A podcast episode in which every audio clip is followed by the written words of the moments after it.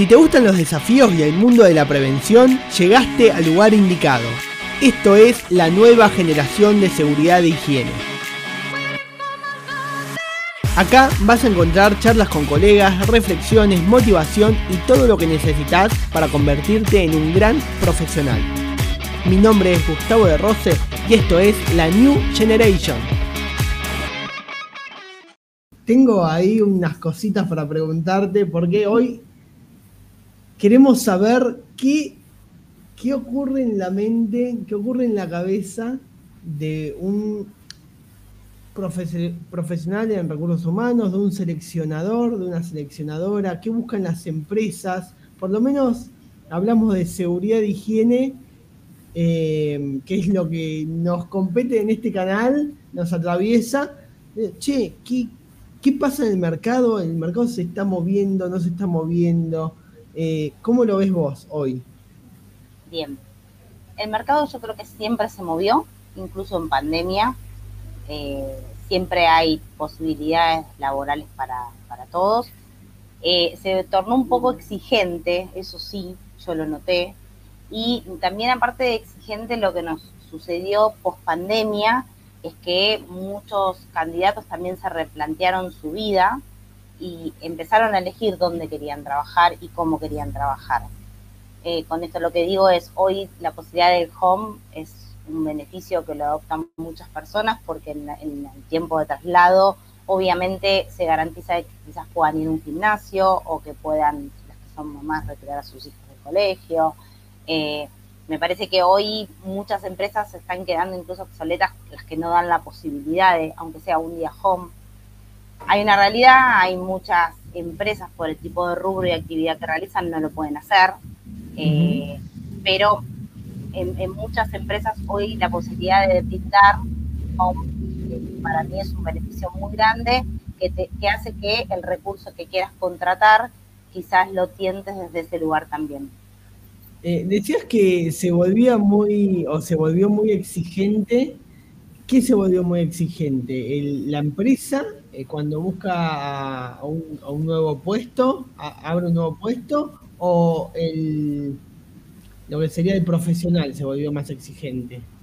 Bien, ambas. Ahora bien, es importante destacar que no, a ver, no es genérico esto, no es para todos los rubros. Convengamos que existen mandos medios, mandos altos y otros, otros mandos bajos que esos por ahí no, no, no hay ahí mucha exigencia. Eh, esto es importante destacar, ¿no? Quizás mandos medios y mandos altos se pusieron exigentes con estas posibilidades de beneficios y las empresas también se pusieron exigentes porque, porque por la, pandemia, ¿sí? post pandemia, hubo una cuestión económica que movió muchas estructuras en las empresas, lo que hizo que por ahí quedaran los mandos medios en cargos altos, ¿sí? y eso recargó de trabajo también a la parte de abajo. Entonces, cuando vos tenés que buscar un, empleado de mandos medios, en realidad no estás buscando un mando medio, estás buscando un mando elevado, pero a mí me estás diciendo que lo querés mando medio porque le vas a pagar como mando medio. Entonces, me algo para que querés que en el, ideal esté acá, pero tu exigencia me hace pensar que el ideal no es posible. Que entienda. Eh, vos Vos tenés una consultora y ahora vamos a hablar de eso y vamos a ver cómo llegaste a, estudiar lo que estudiaste y a tener tu consultora. Em, pero te quiero preguntar, ya que trabajás de alguna manera de forma independiente, ¿esto es así? Bien. Vos sos el nexo entre la búsqueda que hace una empresa y el que está ahí desesperado buscando trabajo muchas veces. sí, ok. Em, vos tenés este, esta selección que vos haces, ¿la brindás en alguna parte especial, por ejemplo en AMBA? ¿Lo haces en toda Argentina? ¿Cómo, cómo está eso hoy? Bien, te cuento. La consultora tiene dos unidades de negocios. Una es propia, la de reclutamiento, la de buscar personal para determinados tipos de empresas, y la otra lo que es recursos humanos, la consultoría en recursos humanos. Lo que hace es, soy una persona que a ver, gerente de recursos humanos, entre comillas, pero externa, y lo que te da la posibilidad es que vos podés tener una administrativa de recursos humanos en tu empresa sin necesidad de que toque temas de una gerencia. Y yo sí hago toda la parte por ahí de ingresos, desvinculaciones, la parte de RT, la parte más de lo que sería la gestión de recursos humanos y el día a día administrativo. Por eso conozco mucho incluso de culturas, organigramas, procedimientos, porque también estoy en el día a día con determinadas empresas que voy una vez a la semana. Eh, y en la parte que hago el reclutamiento, en la parte que hago consultoría es propio acá en tanto en AMBA, pero dentro de Buenos Aires, y lo que es la, la reclutación de personal se extiende un poquito, incluso acá en Tandil también, eh, en Córdoba, en La Pampa, sí tengo algunas empresas, porque hoy la realidad es que todo se puede manejar virtual. Bien, me, me gusta eso y, te quiero preguntar, vamos a ir directo, vamos nueve minutos de vivo y vamos a ir directo a los sueldos. Ya, ya quiero hablar de los sueldos, porque al estar, al estar, eh, o el, poder reclutar para varias empresas en diferentes partes de Argentina, sabemos que no toda Argentina paga igual, ni todas las industrias. Eh, y también tiene que ver con si es una empresa mm, grande o una empresa un poco más pequeña.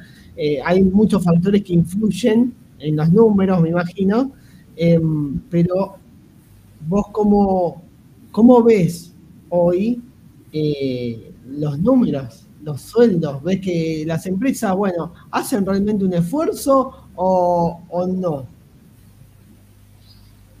A ver, yo creo que sí hacen un esfuerzo. El tema es que igual en la Argentina nunca es suficiente el esfuerzo que una empresa haga. Es una realidad. Me parece que no se llega a fin de mes por más que haga el esfuerzo la empresa. Y creo que por más que la empresa, la empresa haga más esfuerzo aún, quizás lo que logras es estabilizar la vida de la persona, pero no logras una satisfacción porque la realidad es que la gente aprende a sobrevivir, a sobrevivir en Argentina. Eh, hay que hacer, eh, creo que el, gran esfuerzo y el gran sacrificio por poder darse la posibilidad de hacer algo distinto, la hace el empleado ahorrando, evitando hacer algunas cosas con esa plata ahorrarlo para darse el acceso a otras. Esto es una realidad. Entiendo. Eh, Sabes que voy, voy es, un poco difícil no ir a lo personal, a la historia personal eh, mía, pensando en esto que decís, ¿no? Decir, che, sí, la verdad me ha tocado eh, entrar a trabajar en empresas que yo considero que sí, en su momento hicieron el esfuerzo de decir, ok, Gustavo, vamos negociando, bueno, Gustavo, bueno, ok, listo. Gustavo quiere esto, me puedo acercar, buenísimo, perfecto, lo revaloro. Y es esto que vos decís también, como es todo tan dinámico económicamente, eh, lo que sucede en este país, que lo que vos negociaste en su momento, dijiste, ah, cerré un gran número, excelente, a los dos meses se fue a la mierda. O sea, ya no te sirve realmente. Exactamente. Por eso yo digo que hoy lo mejor que se puede hacer, más allá de, obviamente, negociar el salario, negociar beneficios, porque los beneficios te quedan. Es raro que una empresa te los quite. Entonces, yo voy siempre por ese lado de lograr un beneficio de viáticos, almuerzo, obra social, esos beneficios que aumentan y vos no te das cuenta y de alguna manera los tenés cubiertos. Esos beneficios nunca eh. te los van a quitar. Y, a, veces las empresas, yo cuando veo avisos, yo he, visto muchos avisos, em, he aplicado muchos avisos, hay algunas, algunas propuestas que son muy escuetas y otras en las que te dicen, bueno, tenemos beneficios, como, no sé, cobertura médica, comedor en planta, suponete, zaraza. ¿Qué pasa con aquellas empresas que no, no ofrecen o no demuestran en la propuesta laboral que uno encuentra en Computabajo, en Boomerang, en Zona Jobs, que no cuentan con esos beneficios, por lo menos de, entrada. ¿Crees que es posible negociarlos o directamente esa empresa no los puso, no los va a tener? Siempre es posible negociarlo. Siempre. Incluso a mí me pasa esto que te digo, empresas donde estoy puertas adentro y hago negociaciones diferentes con empleados diferentes y después yo tengo un trabajo interno de ver cómo logro la equidad, porque obviamente mm. se terminan enterando. Lo que sí hay que saber que desde el momento en que abriste la puerta para uno, se te puede abrir para todo el resto. Entonces en esto hay que ser muy profesional y decir, ok, abro la puerta con esta primera persona porque fue la primera que lo pidió, ¿sí? Ahora no castigo al resto, pero sí tengo que ver cómo gradualmente empiezo a darle este beneficio al resto de los empleados. Entonces esperas como un determinado ah. momento, haces un análisis y decís, bueno, este empleado em, dentro de poco va a cumplir un año en la compañía. Entonces, porque cumple un año, en ese momento le voy a comunicar que le vamos a dar este nuevo beneficio. Porque también es importante, y yo siempre digo en las empresas, primero que la gente vea equidad siempre que el grupo de trabajo sea sólido, porque te puede pasar, y esto es una realidad, de que hay personas que por ahí no tienen el mismo nivel de compromiso con el trabajo, ni siquiera con la empresa, ¿eh? con el equipo de trabajo. Entonces, cuando vos tenés un único objetivo y en ese objetivo depende también el salario de muchas personas que integran ese equipo, tenés que también ser muy equitativo y decir, bueno, me siento a, dialogar con este colaborador que realmente no solo se está afectando a él, está, está afectando a todo el equipo de trabajo. Pero nunca hacer tantas diferencias, porque si no terminás contaminando todo el equipo cuando uno tiene el beneficio del auto, el otro tiene el beneficio de una cosa, el otro de otra. Que es difícil eso, ¿no? Eh, eh, o sea, es muy difícil porque hay, hay diferentes, eh, en un organigrama hay diferentes niveles. Entonces, obviamente vas a tener un gerente, vas a tener un supervisor, vas a tener un operario, si se quiere, y aunque no quieras, siempre uno va a tener beneficios que el otro no, va a tener. Lo que vos estás diciendo es al mismo nivel, mismos beneficios. Exactamente. Y mismo vos podés ir incorporando beneficios a ver, nosotros en una de las empresas no estaba el beneficio el día del cumpleaños, eh, un día lo planteé porque por ahí en otra empresa se está desarrollando súper bien ese beneficio y el dueño dijo, bueno, lo vamos a dar inicialmente para los que tienen más de un año dentro de la empresa. Entonces, al momento de la contratación también empezar a pensar qué beneficios, esto es como darles upgrade, ¿no? Es está buenísimo. O decir, bueno, si cumpliste un año, pasas a tener estos beneficios. Si cumplís dos, años, pasas a tener estos otros beneficios. Porque también está el tema de que los jóvenes principalmente, y los aplaudo porque yo creo que tiene que ver, por ahí nadie entiende, dicen, ¿y pero por qué estuvo dos años, dos años, dos años, los llamados golondrinas? Porque quieren probar otra empresa, otro grupo humano, otro... Antes, no pasaba esto. Hablemos de los jóvenes de hoy, a los que tienen 20, 22, hasta 25 te diría, eh, eh, ahora es como muy normal y muy común como decir, che, estoy un año y medio acá, pintó otro laburo o a uno que me paga más, chao, beso grande, me fui. Eh, y antes, te, más. te digo, yo contrato ni que a veces se van por el mismo salario y cuando les preguntas, pero estás mal porque necesito saber por qué te vas. No, y lo que pasa es que ya estoy muy aburrido porque todo el tiempo hago lo mismo y la misma gente y el mismo lugar de trabajo y quiero hacer algo distinto. Está bien.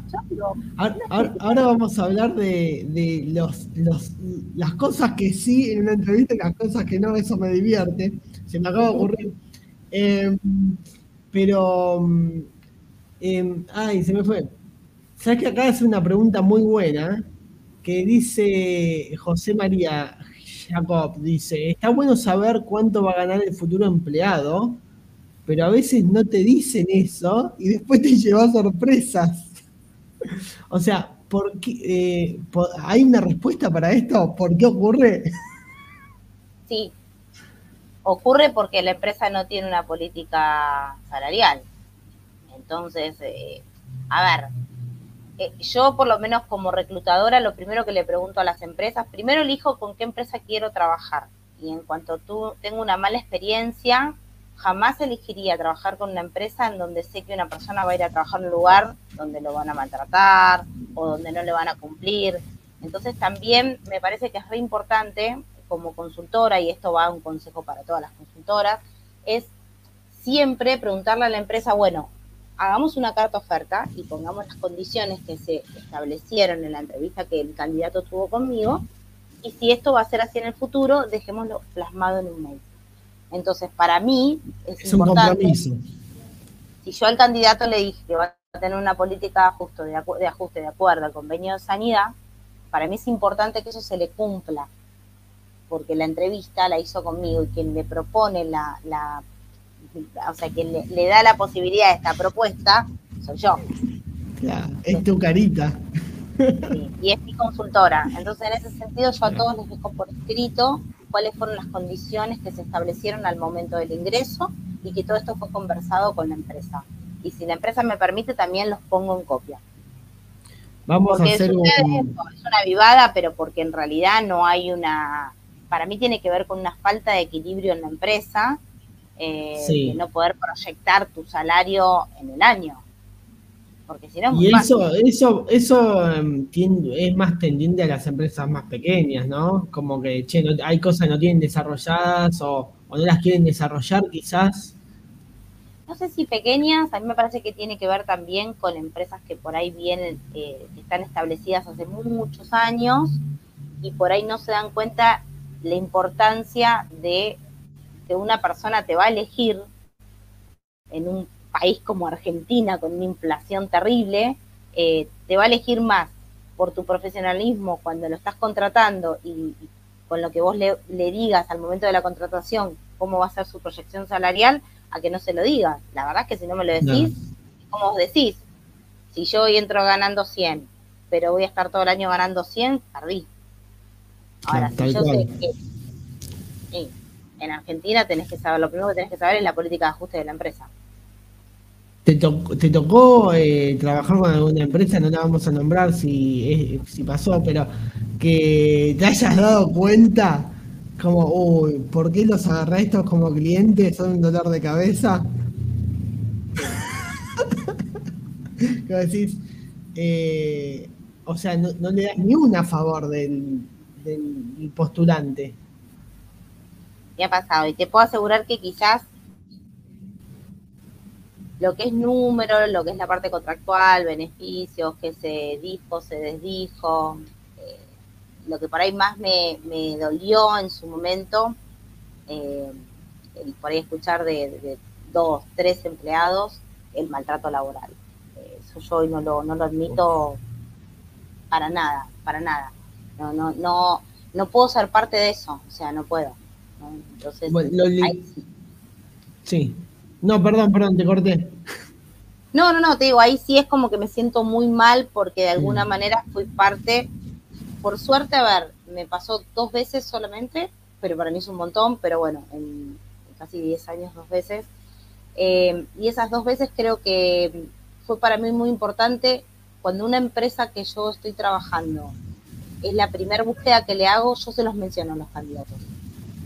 En las empresas que por ahí yo ya vengo trabajando, cada entre al mes, al mes y medio, yo les voy preguntando a los candidatos cómo te sentís, cómo te trata tu superior, cómo sentís que es la cultura de la empresa. Al candidato le empiezo a sacar este, información de la empresa y obviamente con las que sigo hace más de ocho años es con las que estoy súper Ya está tranquila.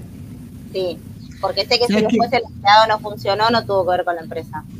¿Sabes que te linkeo esto que dijiste recién del maltrato laboral con algo que dijimos hace un rato y no terminamos de cerrar y yo después me olvidé, que es esto de antes las personas se quedaban 15, 20 años y más, todavía conozco gente al día de hoy que hace más de 30 años que está en el mismo puesto.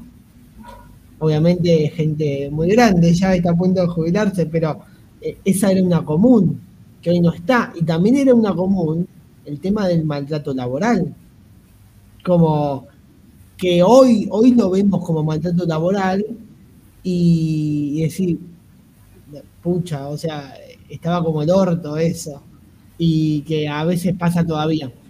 Y mucha gente se acostumbró a eso. Entonces, yo, yo por, mi lado como celebro, porque yo tenía el chip también de, uy, tengo que encontrar una, una buena empresa, tener, aspirar a un buen puesto y quedarme ahí hasta jubilarme. ojalá podría hacer eso, pensaba yo. y después me di cuenta que no, no era lo mío. O sea, no, no puedo estar 20 años en una empresa. Eh, por lo menos que no sea mía. Perdón, no puedes estar pensando en una jubilación a tus 20 y pico de años. ¿no? Pero eso creo que es un tema generacional. no, igual digo cuando entras a los 20. digo, es un tema generacional, eso es lo que se, antiguamente nuestros padres nos hacían creer. El conseguir un trabajo, tener un buen trabajo y decir, ¿sabes qué? No, quiero buscar algo que me guste hacer. Y después eso que me gusta me va a traer el dinero. Y si no lo trae, volveré a hacer otra cosa y probaré otra cosa. O sea, y esto, volviendo a lo del maltrato, nunca naturalizar el maltrato, por Dios. O sea, desterremos esas empresas y esas personas. No se, no se naturaliza el maltrato porque nadie tiene que ser maltratado y todos tenemos que aprender. Si no, si no te enseñaron, porque no tuviste la oportunidad de tener educadores o padres o alguien que te enseñó a cómo tratar, bueno, es momento de que lo aprendas, pero no tenemos por qué someternos a un maltrato. Eh, ¿A quién te puedo decir si tengo maltrato laboral? Porque yo te digo, yo soy empleado, ¿eh? Soy empleado, soy el de seguridad y higiene que va ahí, vos sos recursos humanos y está el jefe y está mi jefe. Y mi jefe es un hijo de puta. Ah, me da una cosa ir a recursos humanos y decirle, che, Milena, ¿sabés que mi jefe es un hijo de puta? Porque yo, sé que Milena le va a contar a, mi gerente, a mi jefe, y cagué. Cagué pollo ahí. Sí, tenés razón, yo no lo hago ni de casualidad, eh, pero sí tenés razón y eso también habla de la... Antes era... Es difícil, es difícil poder decir, che, hay, o hay algo que me molesta en el trabajo sin sentir que va a haber alguna represalia. Represalia, represalia, represalia. Sí, sí, también convengamos que hay gente que, a ver, eso es el principal problema, cuando está la persona equivocada en el lugar equivocado. Porque hay gente que no tendría que estar Total. para nada en recursos humanos porque no sé quién decidió que esté ahí. Yo tuve una muy mala experiencia con una jefa en un trabajo, em, que me acuerdo que me, mandó a llamar y con el mouse me gritó. no. En un momento yo tenía 25 años, en un momento dije, me lo revolea, me lo revolea, me lo revolea y me lo revoleó. No. ¿Y qué hiciste? Lo esquivé. y después de eso. La miré y dije, qué mal que está esta persona. Pero lo más triste es lo que vos decís. O sea, hay detrás de esa persona alguien que la sostiene y una empresa que sostiene ese maltrato eh, y un grupo de personas que lo sostiene y que lo creen correcto. Entonces ahí es el momento donde decís, si la empresa decide que esa persona esté en el lugar equivocado, yo me tengo que ir. Yo no puedo seguir estando acá, porque yo no puedo ver, esto no es, soy justiciera y vengo y cambio todas las políticas de la empresa. No, me tengo que ir yo.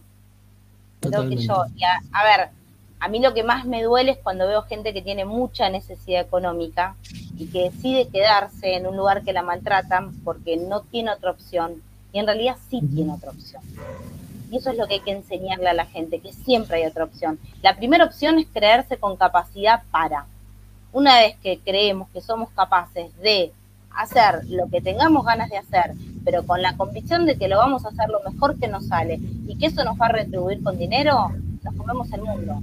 El tema es cuando te quedas en un lugar donde te hacen creer que lo único que sabes hacer es eso, porque eso es lo que tenemos, jefes que te empiezan a hostigar, que te hacen creer que si te vas de ese lugar no vas a conseguir en ningún lugar, que para lo único que servís es para eso, entonces ahí es donde uno se queda y se queda. Y los años pasan y restamos vida. Y digo, ¿cómo puede ser que haya alguien que se quede tanto tiempo en un mismo lugar, donde no es valorada, donde no es respetada, donde es maltratada?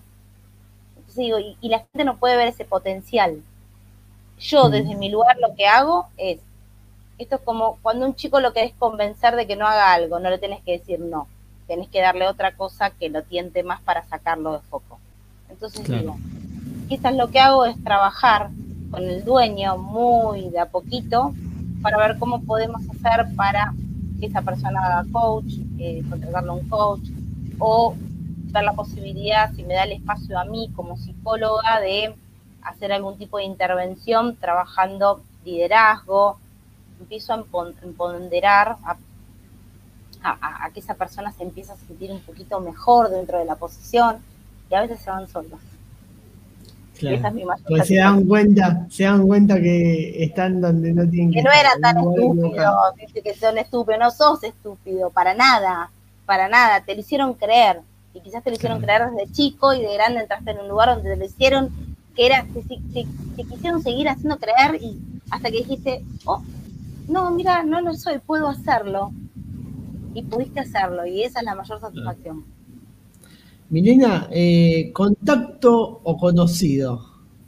Mata Nos pregunta Fabricio. ¿Mata se ve? A veces sí, Fabricio. A veces sí. Qué fuerte. Lamentablemente. sí. No les voy a mentir. A, pesar de lo que a vos te, te, piden que reclutes a alguien, a pesar de que vos le digas, che, mirá que este es el que va para tu puesto, ¿eh? Este es el que va. A pesar de eso, a veces te ha pasado, ¿te pasó eso? Sí, pero ¿sabes por qué también?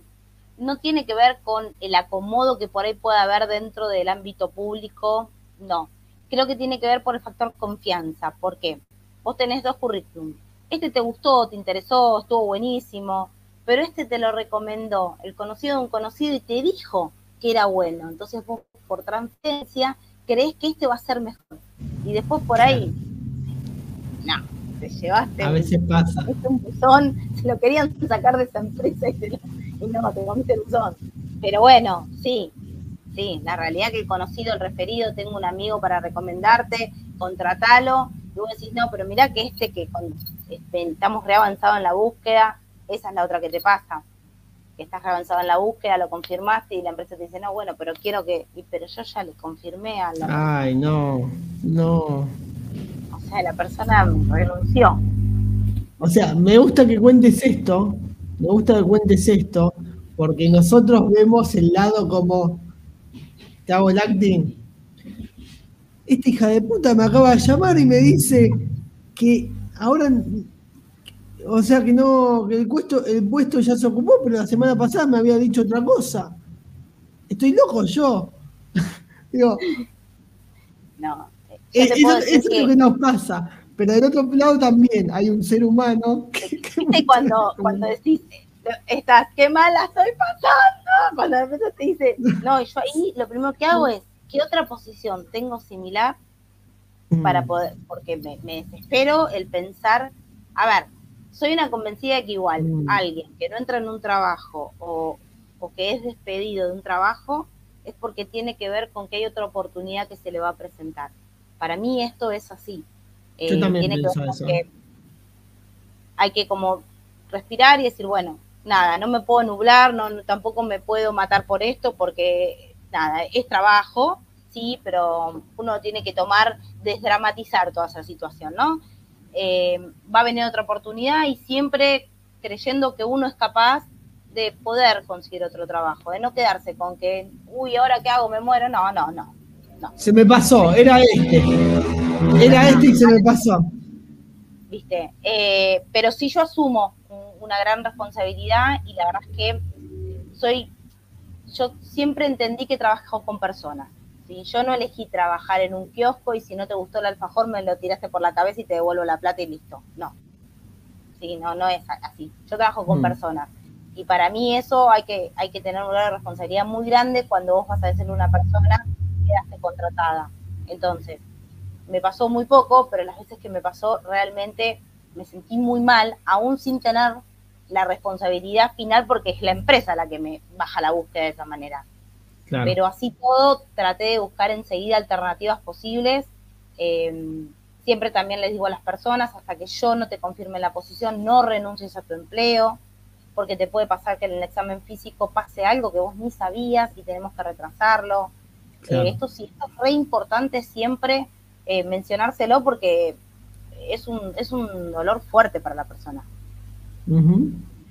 Eh, te iba a preguntar si tenés algún hack, algún tip para tirarles a aquellos que están están queriendo meterse en, una posición nueva.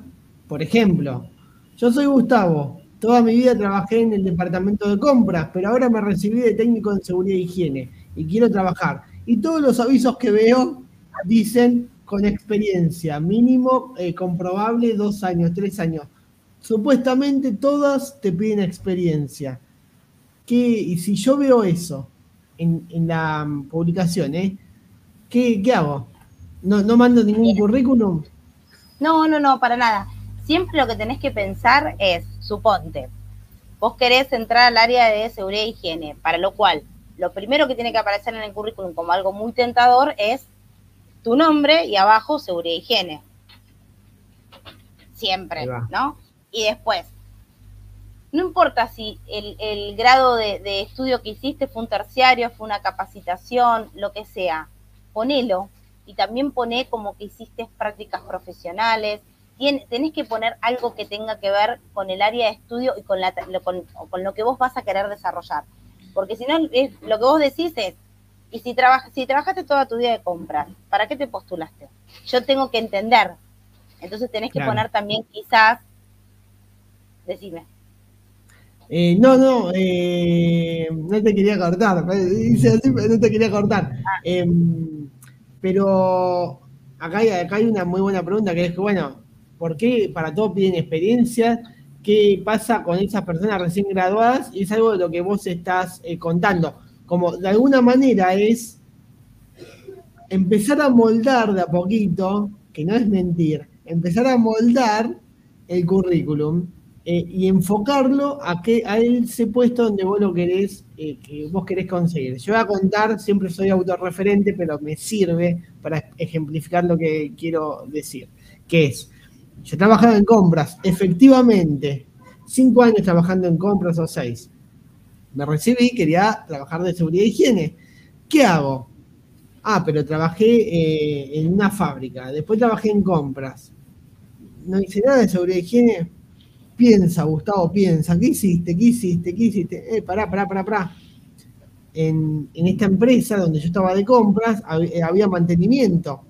Mantenimiento necesitaba comprar eh, elementos de protección personal, necesitaba comprar el calzado de seguridad, necesitaba también eh, contratar a la empresa que venga a verificar los matafuegos, los extintores de todo el edificio.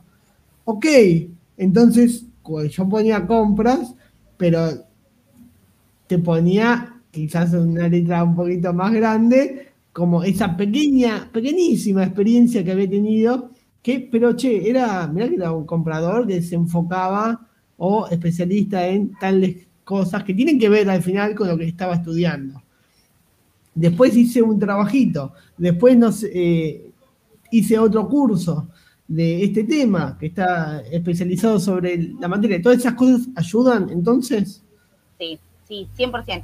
Vos lo que tenés, ustedes lo que tienen que pensar es, cuando yo agarré el currículum de la persona, si yo estoy buscando a alguien para el área de seguridad e higiene, primero lo que voy a ver es ¿sí? necesito que sea recibido y no tiene que ver con que la empresa no va a aceptar que no esté recibido, sino con que si yo necesito que haga una actividad que me piden un profesional recibido, lamentablemente los que no están recibidos van a quedar excluidos, pero no, no tiene que ver con que uno no quiera, sino con la, el requerimiento de la posición, ¿sí? Ahora bien, si vos no tuviste la experiencia, pero de alguna manera hiciste una experiencia en la facultad, hiciste una práctica profesional, y esto es lo que vos decís, a veces tiene que ver con la forma en que uno transmite el currículum. Y uno no está mintiendo. Lo que está haciendo es poniendo el foco y llevándolo para el lado de que cuando el reclutador agarre, te dé la chance de la entrevista. Lo que tenés que lograr es la chance de la entrevista. Porque en la entrevista a veces la actitud te mató el currículum. Así como el contacto, la actitud, decís, no me importa si no sabe, pero esta persona me encantó. Me encantó. Tanto para bien, para bien como para, mal. Porque vos podés ver un, currículum que es como súper técnico, decís, ah, mirá, trabajó en Techín 200 años y, en IPF y no sé qué, uh, y sabe de ISO 45001, vamos a entrevistarla. Y en la entrevista es un muerto que no te habla media palabra, descartado, ¿verdad? Sí, sí. Hay como, mira, hay frases que yo siempre digo, cosas que no se deben decir en una entrevista y las decís. ¿Por qué decís? ¿Por qué no Por ejemplo. Por ejemplo. Me pasó una chica que me dijo, yo a las 6 de la tarde apago el celular y se terminó la vida. Te felicito, porque así tenemos que hacerlo, pero no tenés que decirlo. No es para la entrevista, no es para la entrevista. O sea, estoy totalmente de acuerdo con vos, te aplaudo, no lo digas, porque yo soy te entiendo, el dueño no te lo entiende. El dueño lo primero que está pensando es que si mañana le pasa algo y necesita contactarla, ella el teléfono de la empresa lo va a pagar. Diferente es si vos después le planteás de que si ella se puede llevar el celular, se le va a pagar una guardia pasiva, solo para urgencias, pero no tenés que decirlo, porque ahí vos ya pusiste un freno y no diste la posibilidad capaz de poder darte la chance de ser una guardia pasiva capaz, pero no, ya, ya está, me frenaste.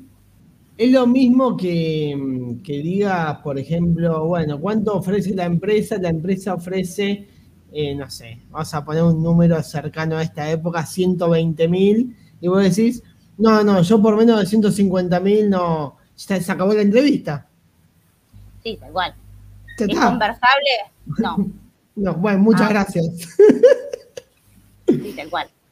Sí, sí, sí. Totalmente. Bueno, otra de las cosas que por ahí eh, que yo siempre digo, hay entrevistadores que por ahí indagan más de lo que se tendría que indagar, que no lo veo mal ni bien, tiene que ver con que por ahí requieren más información. ¿Por qué? Porque, y esto lo hago yo como reclutadora, te pregunto de más, ¿por qué? Porque si, si tenés que trastabillar, tiene que ser ahora en mi entrevista, que yo soy el filtro con la empresa. Y después te voy a decir, mira, esto no lo menciones. O sea, eh, cuando por ahí te cuentan, sí, bueno, em, estuve tomando medicación por esto, por lo otro, por lo otro. Mira, la verdad que esto tiene que ver con tu vida personal. Entonces, no mientas, pero sí omitilo. Me parece que también es un poco, a ver, ponerse como, como una, una cuestión de, de, coraje y decir, hay ciertas cuestiones que tienen que ver con vos y no tienen que ver con la función ni con el rol que vas a desempeñar. Entonces hay ciertas cuestiones que por ahí lo que tenés que hacer, porque es una realidad, si te pregunto una, eh, alguna vez tuviste algún ataque de pánico o algo, si vos no tenés algo armado, en ese momento no sabes qué te puede salir.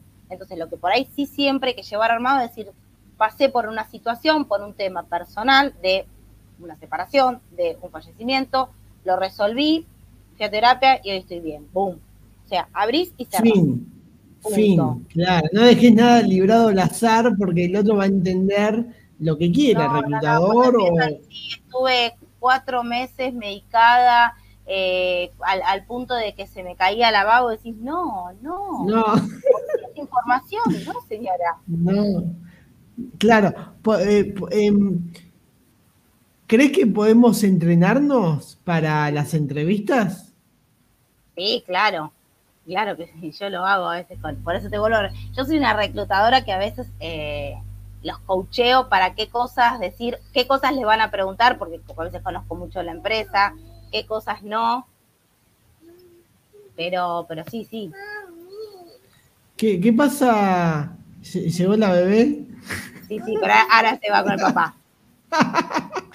¿Qué, ¿Qué, pasa con, con, esas búsquedas que abren las. La, la empresa te contrató, Milena. Dices, bueno, tengo esta. Mm, esta búsqueda para abrir, mandan, la tiran, no sé, ¿dónde la tiran? Esa es una buena pregunta. ¿Hay algún lugar donde digan, lo publicamos acá? ¿Dónde, ¿Dónde tiran las búsquedas? ¿O dónde las publican? ¿Hay algún lugar específico? Las búsquedas, en, pero las búsquedas se publican en todos los portales que pueden haber abierto de todos lados. O sea, pero lo, lo, publicás, no es que eh, lo publicás en un lugar y de ahí se derivan a todos los portales. O sea, tenés que ir uno por uno, entrar no, no, a Boomerang.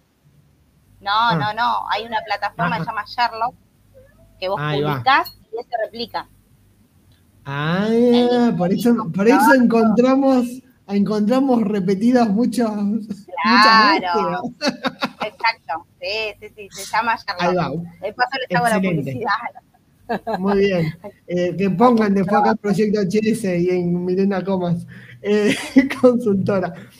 Escúchame, ¿y qué pasa cuando esa búsqueda tiene ciertos requisitos que la empresa toma como, che, estos requisitos son elementales, pero ninguno de los postulantes lleva a cubrir esos requisitos? Entonces, como si por ahí recibiste 50 CV y al final no te sirve ninguno. ¿Qué pasa ahí? Me pasa que me quiero morir. me pasa que me quiero morir porque por ahí incluso eh, realmente es muy tedioso mirar muchos currículums y mirar y mirar. A mí igual en lo personal, cuando alguien te pasa que por ahí decís, se publicó y no tiene nada que ver con lo que estoy pidiendo, pero no importa, porque a veces ese currículum capaz me sirve para otra búsqueda. Entonces, a mí en lo personal no me molesta en absoluto cuando alguien se postula para una Me sirve, me sirve para desmitificar o no algo, que es que lo preguntó más arriba, ya lo tengo, eh, Alejandro, que es como, eh, ¿qué hacemos al final con todo eso se ve que reciben? ¿Los leen, no los leen? ¿Les sirve, no les sirve? Vas a una, te dicen, vas a una eh, ¿Cómo es que le dicen ustedes? Bueno, Una bandeja de un, no, no, no, no, no. No, yo te juro, y es más, yo tengo una bandeja de, de VIP que son los que a mí me gustaron, independientemente de que por ahí en esa búsqueda no, no estoy buscando, pero me gustó el currículum, me gustó. A veces los entrevisto igual. ¿Por qué? Porque te puede pasar. Yo hoy no tengo una búsqueda, por ejemplo, de compras. Pero mañana sí. Mañana me llama un cliente y me dice que necesita alguien para comprar. Entonces, ahí están saludando a República Dominicana, qué lindo. Saludamos a República Dominicana, me encanta. Eh, entonces decís, también ahí está en la posibilidad de la reclutadora de nunca descartar un currículum que es bueno y el que no es tan bueno, también, a ver, a mí me ha pasado entrevistar gente con un currículum malo en calidad, pero cuando la conocí dije, che, pero menos mal que la conocí. Y ahí les sugiero que modifiquen el currículum.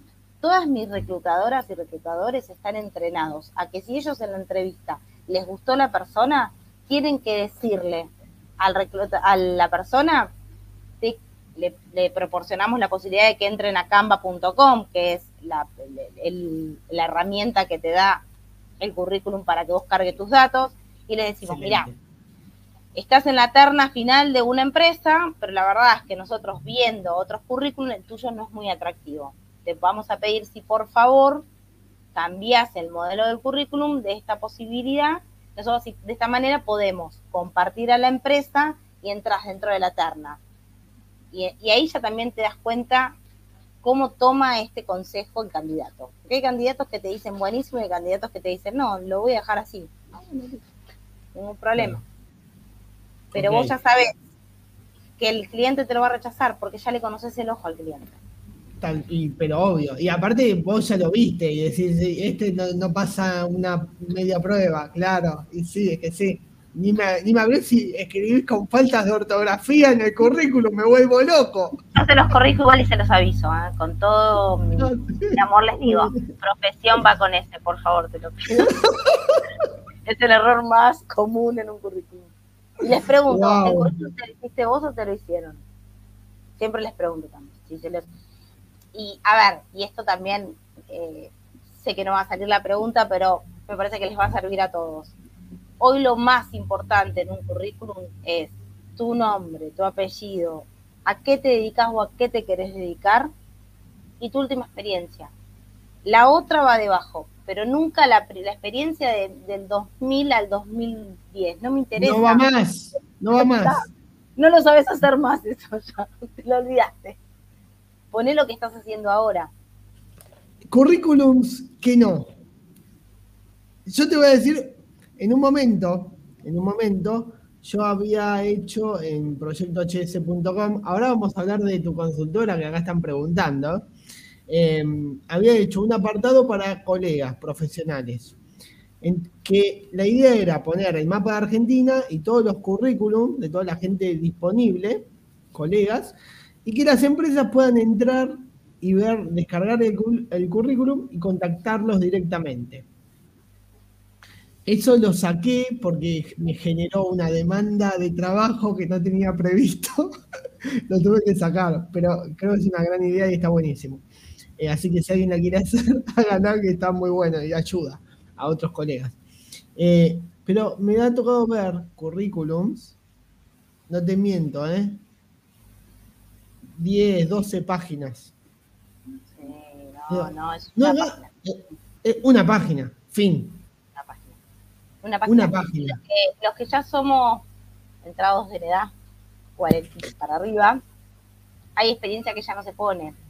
Yo mañana tengo que armar un currículum, poner la experiencia que hice en un call center a los 20 años, no suma para nada.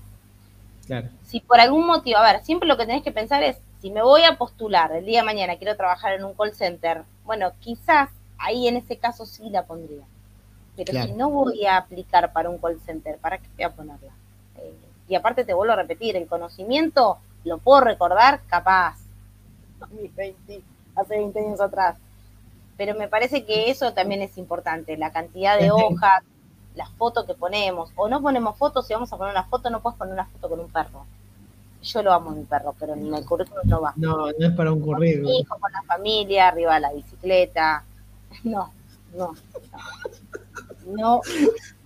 Estoy como para hacer, eh, estoy como para hacer un, un vivo tipo 2, 3 de la mañana pasando currículums que no. Pero no se puede hacer. Igual, a ver, siempre respeto que si la persona lo hizo y se le ocurrió poner, en ese momento yo digo, ¿qué le habrá dicho su cabeza? Entonces, quiero ponerme en el lugar en los zapatos y te vuelvo a mm. repetir, nunca hago esto de, ah, ja, ja, ja, y no hago nada con eso. Porque si no sigo replicando el error, entonces por ahí sí lo contacto y le sugiero. Si lo mencionás. y que cada uno después vea cómo lo quiere, pero yo bueno, por ahí. hay algo también Viste que yo te, había preguntado si es posible entrenarnos para las entrevistas, y esto viene porque hay, sobre todo cuando son las primeras entrevistas que, nos pasa, que estamos ahí súper nerviosos, otro tema que podemos tocar después, pero es como, no tenemos la experiencia, nadie nos entrenó, no nos dijeron cómo tenemos que ir a una entrevista, no nos dijeron eh, si tenemos que, eh, cuál tiene que ser nuestra pretensión eh, económica, que alguien lo preguntaba por acá en el chat. Estamos nerviosos, no nos enseñaron a hacer un currículum. Son muchas cosas que cuando arrancamos y salimos al mercado laboral, no, no conocemos y nadie nos, nos explicó, nos enseñó, digo, nadie en el colegio, ¿no? Porque es lo más cercano cuando uno eh, sale al, ámbito laboral. Em, pero después creo que también es responsabilidad de uno después como formarse en eso. Me decía, ok, pará, ¿qué me pasa a mí en las entrevistas? A ver cómo tengo el currículum, ¿qué le puedo mejorar? ¿Qué, no? Mira, yo creo que igual a cualquier edad una entrevista laboral genera nervios, porque vas a hablar de vos.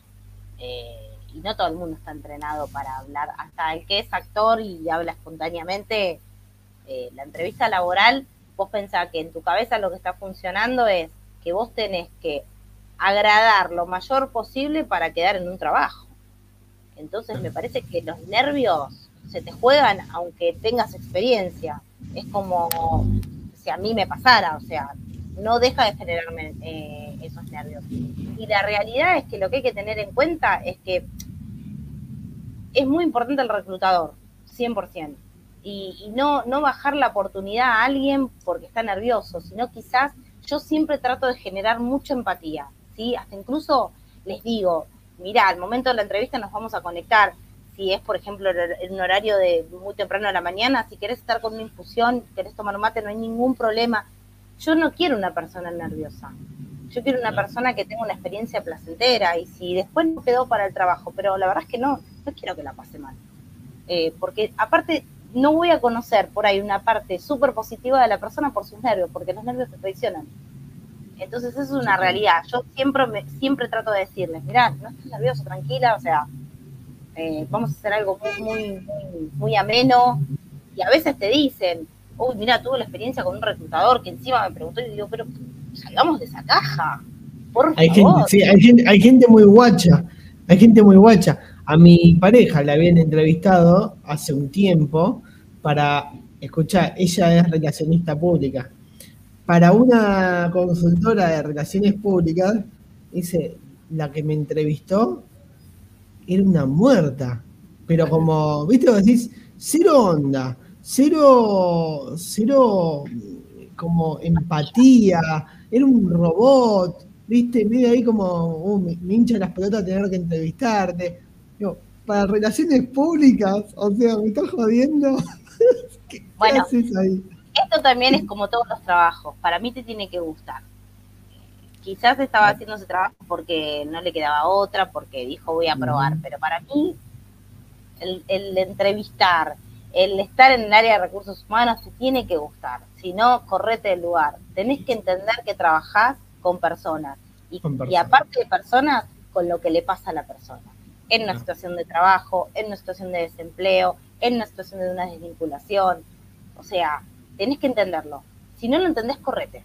Porque la verdad es que, a ver, tu decisión, tu acción y cómo hagas algo va a repercutir en el otro. Entonces, si no tenés... Y aparte, muchas veces deja una marca son las experiencias, si, si te agarra por ahí con, con 34 años, con 40, decís, chupala. Pero si te la agarra con 22 años, una mala experiencia de un entrevistador, para mí te marca, porque es como, son las primeras experiencias y es como, uy, qué mal que la pasé, esto es así, qué mierda. Y aparte, ¿con qué necesidad? Eso es lo que yo a veces me pregunto, porque a mí me pasa que la misma gente por ahí te dice, tuve una entrevista para y vos sabes que me hicieron esta pregunta, y decís, pero ¿por qué necesidad preguntarte eso de esa manera?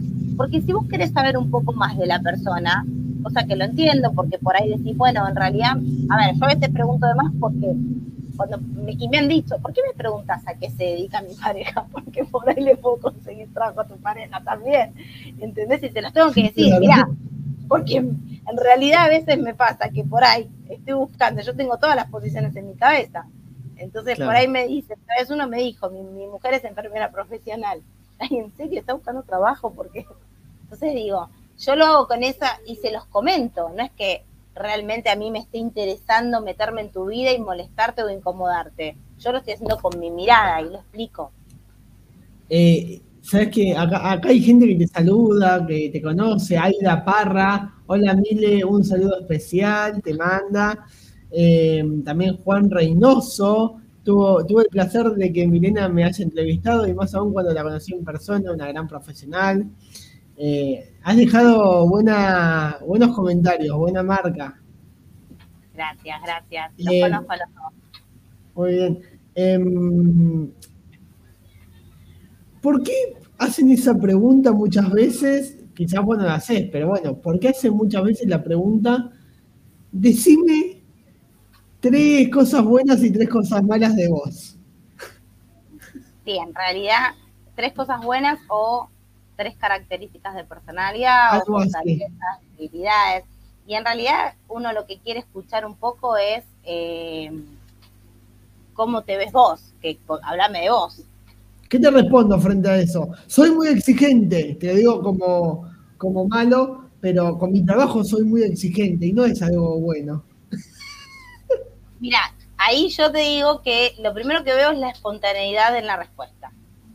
Y después, si te cuesta más, hay gente que empieza por lo negativo, también eso tiene un significado, y no lo positivo. Y después, este, hay gente que por ahí te dice, repite en los tres positivos lo mismo. Soy honesta. Diferentes palabras. lo mismo. Y después cuando te dicen debilidades, por ahí soy exigente, pero yo, para mí es una fortaleza, pero también es una debilidad. No, no, no. Digo, ahí también me está hablando de la persona. ¿sí? Esto de no poder poner claramente en palabras o, o me van en la pregunta. Sí, pero igual, a ver, esto lo podés hacer no tres, me parece que es mucho tres una y una, como para, también hacer una, un, poco de dinámica. A ver, yo por ahí lo que les pregunto es cuál es la palabra que eh, te resuena o que te, identifica. Esta palabra que siempre escuchas de alguien que te dice, que sos muy, sea, que lo acompaña, ¿no? A cerrar la frase. Y dicen, y que soy muy, esta es la palabra muy exigente, eh, o que te dicen que soy muy responsable, bueno, y alguna, no le digo una Te dicen como algo malo, ¿no? Como una debilidad. No, soy muy responsable. no es una debilidad. es un deber. No es una fortaleza ser trabajador. Atiende el teléfono si es por trabajo a cualquier hora. Ah. Eh, Gonzalo pregunta si cuesta conseguir candidatos en higiene y seguridad según tu experiencia. Eh, en realidad hoy, hablando de exigencia, por ahí piden más licenciados. Es una realidad. Y después por ahí también te piden de una determinada universidad, porque bueno, no sé, tendrá que ver seguramente con la forma, el grado de formación que tenga esa universidad. ¿De seguridad y higiene estás hablando? Sí. ¿Se puede decir de qué universidad te piden, por ejemplo, más? de la Matanza, de, Loma, de Lomas. De Lomas. Lomas y la de Morón. Esas son las que más me piden. Mira, ¿y sabes, sabes por qué? Para mí que tiene que ver con la formación. Hace poco hicimos una búsqueda para un laboratorio muy importante y me pedían licenciados y específicamente de esa, si venía de otra universidad y entrevistaba y... Lo evaluamos. Sí, yo para mí tiene que ver, eh, y esto hablo en general, no solo de su higiene. A veces eh, hay profesionales que tienen una gerencia, por ejemplo, contadores que fueron recibidos de una universidad y tienen su mirada de su universidad. Entonces, a veces es medio un capricho, debo decirte, porque hoy, por ahí hace años atrás, eh, había una cierta diferencia, pero hoy en todas las universidades públicas y privadas son los mismos profesores. Ya no es más. Es, verdad. Hoy, y, el, y, el, profesor es que tiene currícula. Vos estudias un montón de materias, pero la que más recordás es la que tuviste ese profesor que te hizo amar esa materia, que te la dio con pasión y decís, y ese mismo la da en la UBA, la da en la Kennedy, la da en la de Morón. Es verdad. Ah, bueno, acá José María Jacob eh, pregunta que, bueno, no soy de Buenos Aires, ¿qué universidades son? Bueno, son justamente todas universidades de, Buenos Aires y de Capital Federal.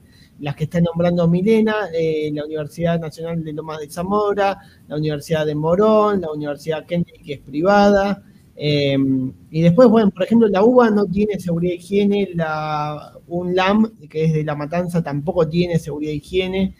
Eh, tiene seguridad de higiene y es estatal, así que de paso les, tiro un poco de, datita.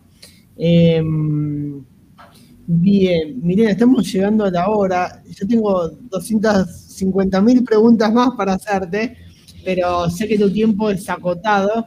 Em,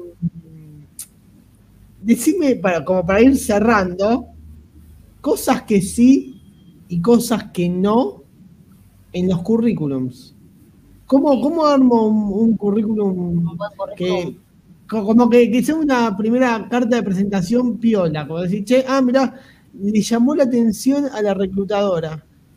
Ya, entonces ya tengo una, una puntita ahí. Lo primero que hay que hacer es, una vez que te armas un currículum, mirarlo y decir, habla de mí este currículum. Porque yo lo que digo es, cuando yo agarro un currículum, ¿no? Y me gustó, ese currículum se tiene que, tiene que tener coherencia con la persona que entra en el Meet o cuando yo la veo. Si un currículum tiene muchos colores, posiblemente cuando entrevista a la persona, si es una mujer, va a tener todas las uñas pintadas de colores, porque tiene coherencia. Este currículum se lo armó ella, porque es así la persona y por ahí te encontrás con que es una licenciada en marketing muy creativa, con todo. Entonces decís, ahora, te pasa que a veces encontrás un currículum que cuando entrevistas a la persona terminas diciendo este currículum pero más que vos, porque no tiene nada que ver con la persona.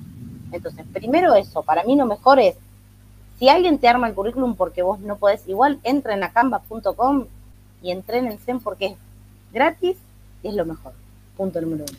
Y después, cuando te lo terminan de armar, no, a mí me pasa que a veces me dicen, no, mira, me lo armaron y después no me lo corrigieron. No, bueno, exigí. No puede ser que alguien te arme un currículum y te lo arme mal encima. O sea, le pagaste a alguien para que te arme algo mal. Entonces, y el currículum siempre tiene que estar estructurado. Primero datos, porque lo más importante para mí es que estén tus datos arriba, porque cuando yo tengo que contactar, tengo que tener a la vista tu, con tus datos, no abajo. Gran, gran punto este. Yo necesito urgente tu celular y tu mail porque te tengo que contactar, porque justo me llamaron y me dijeron contactarme. Y vos decís, no lo puedo encontrar y no lo veo porque está en un costadito, en el, margen. Y no, ¿por qué? Eso necesito que esté visible. Es tu carta de presentación, es donde yo te voy a contactar. Tu nombre, tu apellido. Si no estás recibido, no me importa. Estudiante de, pero yo necesito saber en, cuál es tu situación actual en cuanto a tu formación. Y después los datos de, contacto. Y después, la, como te dije, la experiencia actual. A veces también están separados, por ejemplo, hay personas que tuvieron un año en un lugar, otro año en otro lugar, pero siempre haciendo una misma función. Entonces, por ahí podés poner eh, 10 años de experiencia en el área de compras y después de terminar, entonces, pues de alguna manera ya entra en los 10 años de experiencia y no tenés que estar mirando, eso también es importante, hacer no poner tanto, soy entusiasta, creativa, porque en realidad lo puedes poner, pero después lo quiero ver. No gasten palabras si no son reales, porque eso tampoco suma. Para mí lo más importante va la experiencia, arriba, como te dije, datos de interés y formación, y después debajo, referencias también hay empresas que las ¿Referencias siempre? Mira, yo la verdad es que nunca tomo las referencias de un currículum, pero en las empresas a veces cuando te les pasas los currículums te dicen, ¿por qué no tiene referencias? Yo trato siempre de validarlo diciendo de que en realidad igual yo no lo voy a usar, yo las referencias voy a usar entrando a internet y buscando la empresa y tratando de contactarla. Sí, si me piden referencias, si me piden referencias en el currículum, ¿Qué pongo? ¿Pongo de un amigo o tengo que poner de un jefe, aunque ese jefe no haya sido el mejor jefe para mí? Para mí lo mejor es poner el área de recursos humanos. Ahí va. No pongan jefes, salvo que hayas tenido una excelente. Pero a mí me ha pasado de llamar a gente que ponen en el teléfono y me hablan pésimo. Y decís, pero. ¿Cómo pusiste tu teléfono? Es que es, es, un, es un gran punto ese que decís, ¿eh? Yo te voy a decir lo que yo creía. Y te voy a decir lo que yo hago. Lo que yo creía era que tenía que poner como referencia siempre quién había sido mi jefe directo, porque mi jefe directo es el que me conoce a mí trabajando, no el área de recursos humanos. Eso es lo que yo pienso, ¿eh? Pensaba. ¿Qué es lo que hago? Yo pongo de referencia a colegas con los que he trabajado y, son cercanos. Vos decís, eh, esta persona me parece un tipazo y yo le parezco quizás un tipazo para él también eh, y nos conocemos trabajando y tengo confianza en esa persona, pongo a ese. Es lo que yo hago. Yo con las referencias tengo como un dilema, es como algo encontrado, porque la verdad es que me parece absurdo que alguien te tenga que, que alguien tiene que dar referencias de otro. Totalmente. Porque, y si justo agarraste el teléfono a alguien que se levantó con el día cruzado, que no tenía, que te, quitó la oportunidad de, ir a otro trabajo. De hecho, a mí me ha pasado de contratar gente que no me dieron las mejores referencias. Me senté con la persona y le dije, mira, pasó esto, esto y lo otro, me dieron malas referencias, quiero escuchar tu parte. Te doy la posibilidad del descargo. Está buena esa. Disclaimer. Sí, sí, me dijo y le dije, mira, elijo creerte también creo que es un voto de confianza que le das a la persona. Mira, elijo creerte y te doy la oportunidad de que avances en la propuesta, pero no me puedes fallar. O sea, no puede pasar esto, salvo que eh, la empresa, obviamente ahí sí, ¿no? Si, si después tiene que responsabilidad la empresa actual, por persona, ¿no? Pero digo, las referencias es algo que se toma con pinzas. Por ahí, por eso digo, para mí es importante el área de recursos humanos para validar si la persona efectivamente trabajó en esa posición y en ese lapso de tiempo. Y después, cómo fue el nivel de ausentismo y si tuvo algún tipo de sanción, algún, algún tipo de sanción disciplinaria. O sea, es muy, muy, no, no te va a preguntar a nivel personal quién es Gustavo, porque quizás la respuesta también va a ser muy personal, sino más bien laboralmente, cómo era Gustavo, ¿no? Sí, Igual, insisto, mira que la mayoría de las empresas llaman y preguntan fuerte. Eh, ah. Fue delegado sindical, eh, con quién trabajaba. Eh, ¿Es el delegado es un punto, un punto oscuro en el currículum? Sí. Sí, sí, sí. Sí, que también yo como soy de alguna manera el filtro, cuando alguien por ahí, hace poco me pasó con alguien que me re gustó el perfil y le fui súper sincera. dije, mira, si en la empresa mencionas que fuiste delegado sindical, vos mismo te cerraste la puerta. Entonces, si, si tu, tu lugar dentro del ámbito sindical te empoderó, te hizo un buen líder, te ayudó, porque en algunos sindicatos dan muchas formaciones, eh, te ayudó a poder relacionarte con tus compañeros, a, desde un lugar de, no sé, eh, los derechos de los trabajadores y aprendiste. Bueno, quédate con eso, eh, pero no vayas con la bandera del sindicato porque lamentablemente no, no vas a tener. O sea, en ese sentido yo siempre digo, después nos sentamos en una mesa de café y te digo lo que yo realmente pienso de una cosa y la otra. Pero yo tengo que decir lo que piensan las empresas, porque tengo que ser exitosa con tu ingreso. Hay que ser, podemos como encuadrarlo en esto, vos me dirás si sí o si no, muy como protocolar en cuanto a las entrevistas y los procesos con las empresas? O sea, ya no tanto como esto que me decías vos, no, y yo a las 6 de la tarde apago mi teléfono, que no me rompen las pelotas. No, sé protocolar. Sé protocolar es sé como decir lo que quieren oír que, de vos. Eso sería, un poco.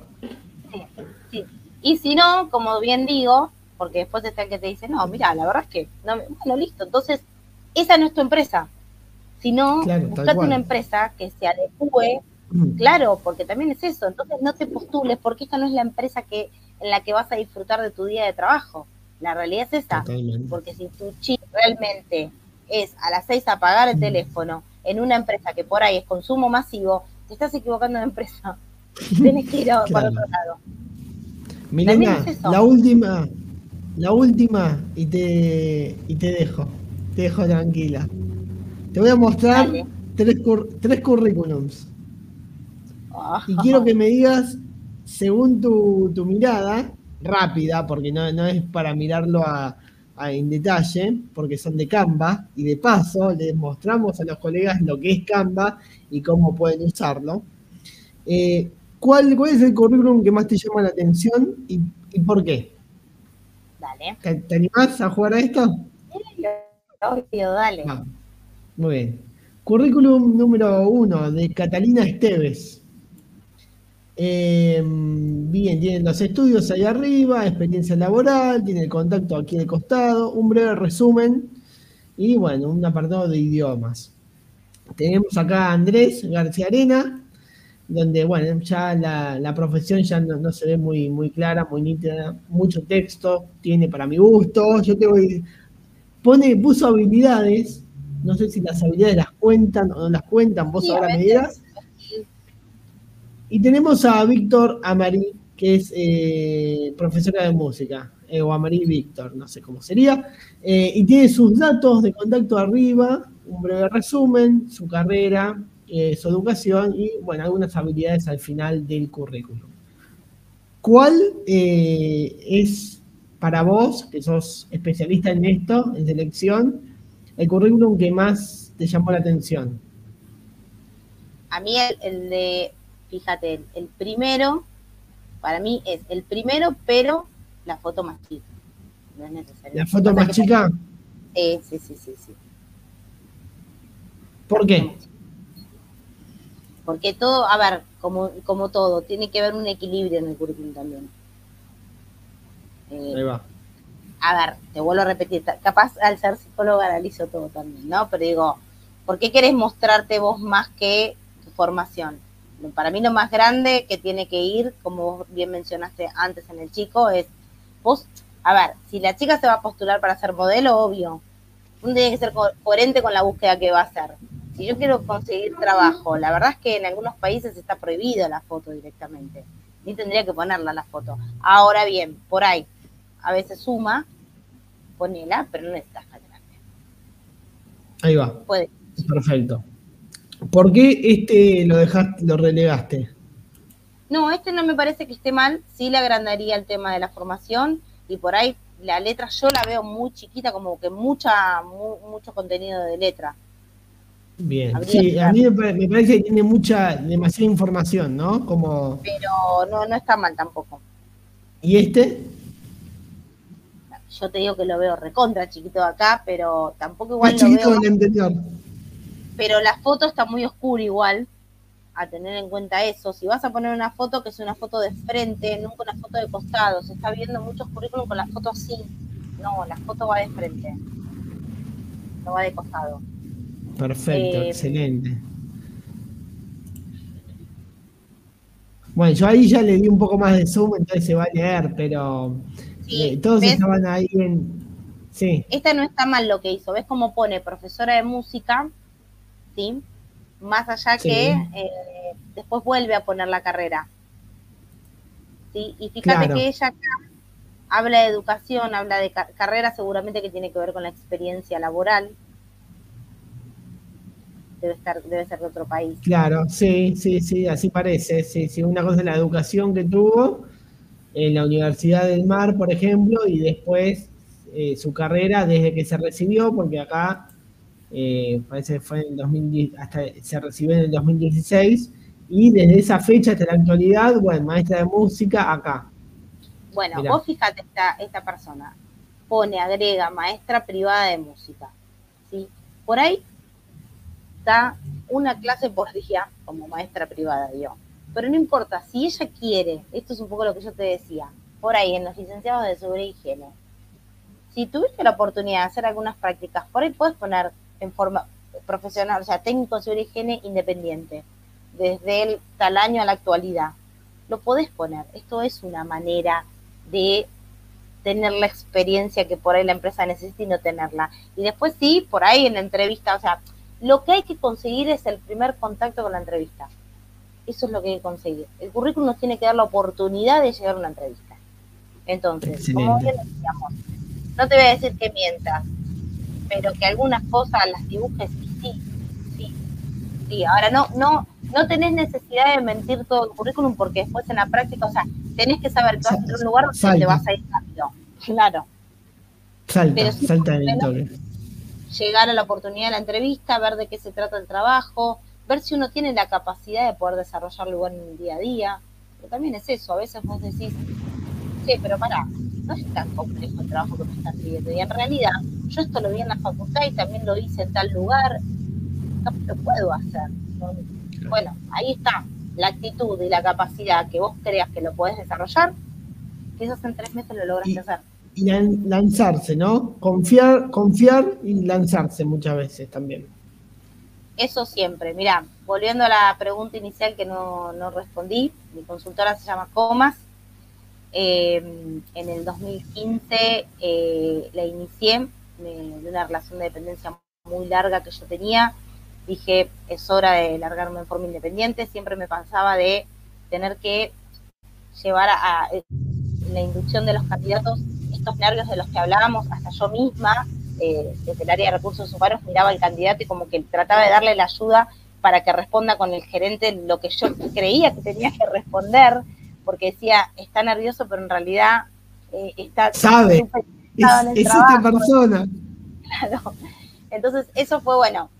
Recibida ya de psicóloga, hice una diplomatura en recursos humanos y ahí dije, esta experiencia que yo viví desde un lado y del otro tengo que llevarla a los espacios porque hoy tengo la posibilidad de haber sido empleada, de haber de alguna manera liderar mucho tiempo un equipo de trabajo. ¿Cómo hago para esto combinarlo? Y, ese fue el día en que yo creí en mi capacidad y dije, no lo, no lo sé al 100, pero me considero con la capacidad para llevarlo adelante en el día a día y lo voy a lograr. Y así fue como nació mi consultora. Entonces digo, a esto los animo a todos a que primero no crean lo que otros piensen de ustedes, ¿sí? confíen en ustedes. Siéntense en un café con ustedes mismos y decir, che, yo tengo ganas de trabajar de esto, ¿por qué estoy dentro de un kiosco? Quemando horas que no me va a servir para nada. Entonces, estudien, principalmente estudien, no dejen de estudiar nunca, porque en este país la posibilidad de crecer te la va a dar el estudio, por mínimo que sea, ¿eh? una charla, una capacitación gratuita, que está lleno en internet, está lleno de charlas gratuitas de todo. Aprendan, aprendan, aprendan, porque... Y te hace una de ellas. Escuchen. Porque esto es lo que te va a dar la posibilidad de que mañana, cuando tengas que ir a un trabajo, decir, bueno, mira, gracias a la charla que tuve el otro día y que escuché, hoy estoy llevando un currículum, que quizás es el currículum atractivo que me hace conseguir un trabajo.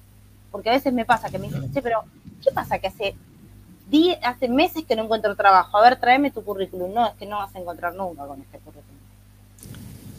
Nunca. Primero porque tenés, punto número uno, me ha pasado, tenés el número de teléfono mal. Me ha pasado de contactar candidatos por Twitter. A ese nivel, por Twitter estoy tratando. Haciendo lo imposible para encontrarte. Te lo juro. Un candidato lo contraté por Twitter, porque no había forma que me responda, ni al teléfono ni al mail. ¿Y, y consiguió trabajo después? Sí. sí. Valía la pena. Tengo testimonio después para darlo, porque me gusta, eh, me gusta. Dije, pero por favor, o sea, ¿estás buscando trabajo o qué? Poné bien los datos. Ok, Milena, eh, la verdad, encantado de haberte tenido acá, una hora y veinte que se pasó así. Tengo 200.000 preguntas más para hacerte, eh, pero será en otra ocasión. Eh, recordanos, por favor, cómo se llama, cómo se llama tu consultora, dónde está la consultora y si te quieren buscar y quieren ver los avisos que publica tu consultora, ¿dónde lo pueden ver? Dale, tenemos, bueno, todas las redes sociales están como arroba consultora en RRH comas, C-O-M-A-S como mi apellido. Y también tenemos página web www.consultoranrrhh.com. Excelente. Milena, muchísimas gracias. Eh, nos has iluminado y nos diste, nos diste muchos hacks para, no, pero ahora mejorar lo que necesiten este, que te pueda te pida mis datos no tengo problema en colaborar me parece que en este sentido eh, me encanta ayudar a las personas a conseguir trabajo pero no cualquier trabajo sino que el trabajo que se adecue realmente a esta publicidad de Boomerang que se adecue a sus necesidades sí me parece que pasan muchas horas de su día en un trabajo y uno tiene que ir en búsqueda de esto, ¿no? de aunque te toque trabajar en esto, bueno, veamos la forma de que te sea placentero. Sí, porque la verdad es que si no se hace muy, muy difícil estar todos los días en un lugar donde uno no, no, no está bien.